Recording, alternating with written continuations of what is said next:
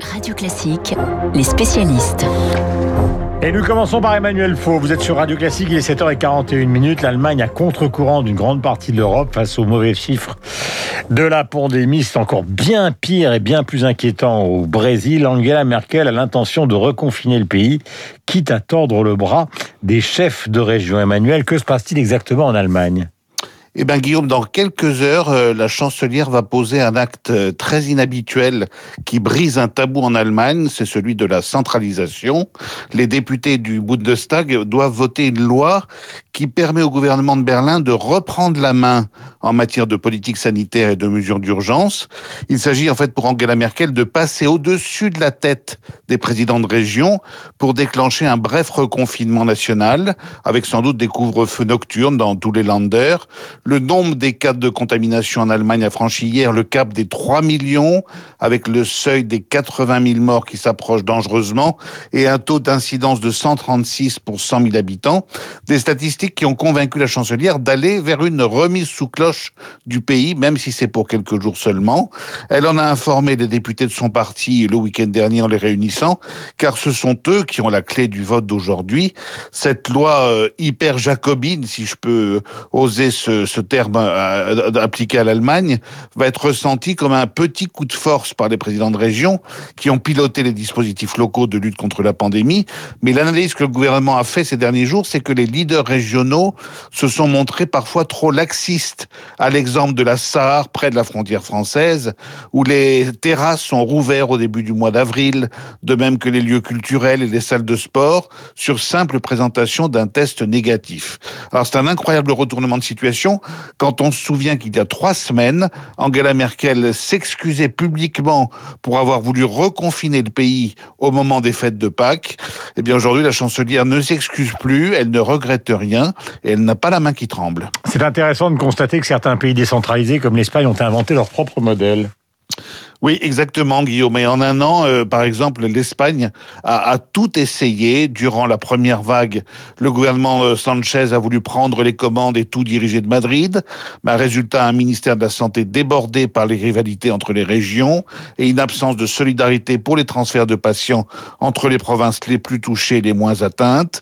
Lors du déconfinement et à l'approche de la deuxième vague à l'automne, le gouvernement espagnol a mis en place une sorte de co-gestion avec les 17 régions avec des responsabilités partagées. Résultat, le pays s'est retrouvé avec autant de modèles sanitaires que de provinces et des règles parfaitement contradictoires entre une Catalogne qui rouvrait ses discothèques alors que l'Andalousie imposait le port du masque sur les plages.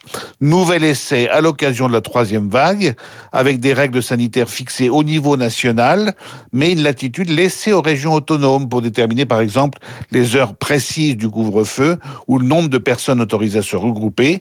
On peut dire que de vague en vague, les Espagnols ont beaucoup appris de leurs erreurs et ils ont finalement mis au point une sorte de décentralisation encadrée qui, à part quelques fausses notes sur les vaccins, fonctionne plutôt bien. Merci Emmanuel Faux, donc signature ce matin sur l'antenne de Radio Classique. Nous allons parler de l'économie, évidemment de l'affaire Veolia-Suez avec Dimitri Pavlenko, mais sur un angle, Dimitri, un peu particulier. Nous ferons tout à l'heure un portrait d'Antoine Frérot grâce à la revue de presse donc euh, de David Abiker. C'est vrai que je lisais Le Monde hier euh, et j'ai été passionné par un article sur Cornbase, qui est une société qui a été inventée notamment par un dénommé Brian Armstrong et qui va être donc valorisée demain au Nasdaq à 100 milliards de dollars. C'est qu'on a l'impression qu'il y avait un capitalisme à la française qui met des mois et des mois à s'organiser pour euh, trouver une alliance qui est quand même extrêmement compliquée. De l'autre côté, des gens qui sont déjà dans le 21e, voire dans le 22e siècle, mm. des crypto-monnaies.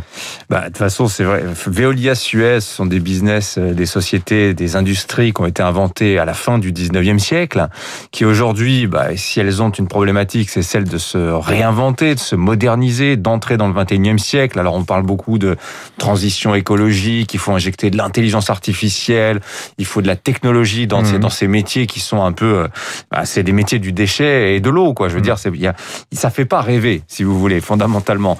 Et une opération qui, en plus, alors, je veux dire, les vieux routiers du capitalisme français, je pense qu'ils ont, ils ont vu et revu un film déjà vu dix fois à travers cette histoire-là, avec toujours les mêmes figures imposées. Ça, c'est ce que raconte l'opinion. On sent qu'ils ont vécu ces histoires-là 50 fois avec euh, BNP Paribas, Total, Elf et si on remonte plus loin dans les années 80, Ambroise Roux. Voilà, le rachat de Drouot par AXA, c'était les mêmes histoires à chaque fois avec les mêmes arguments.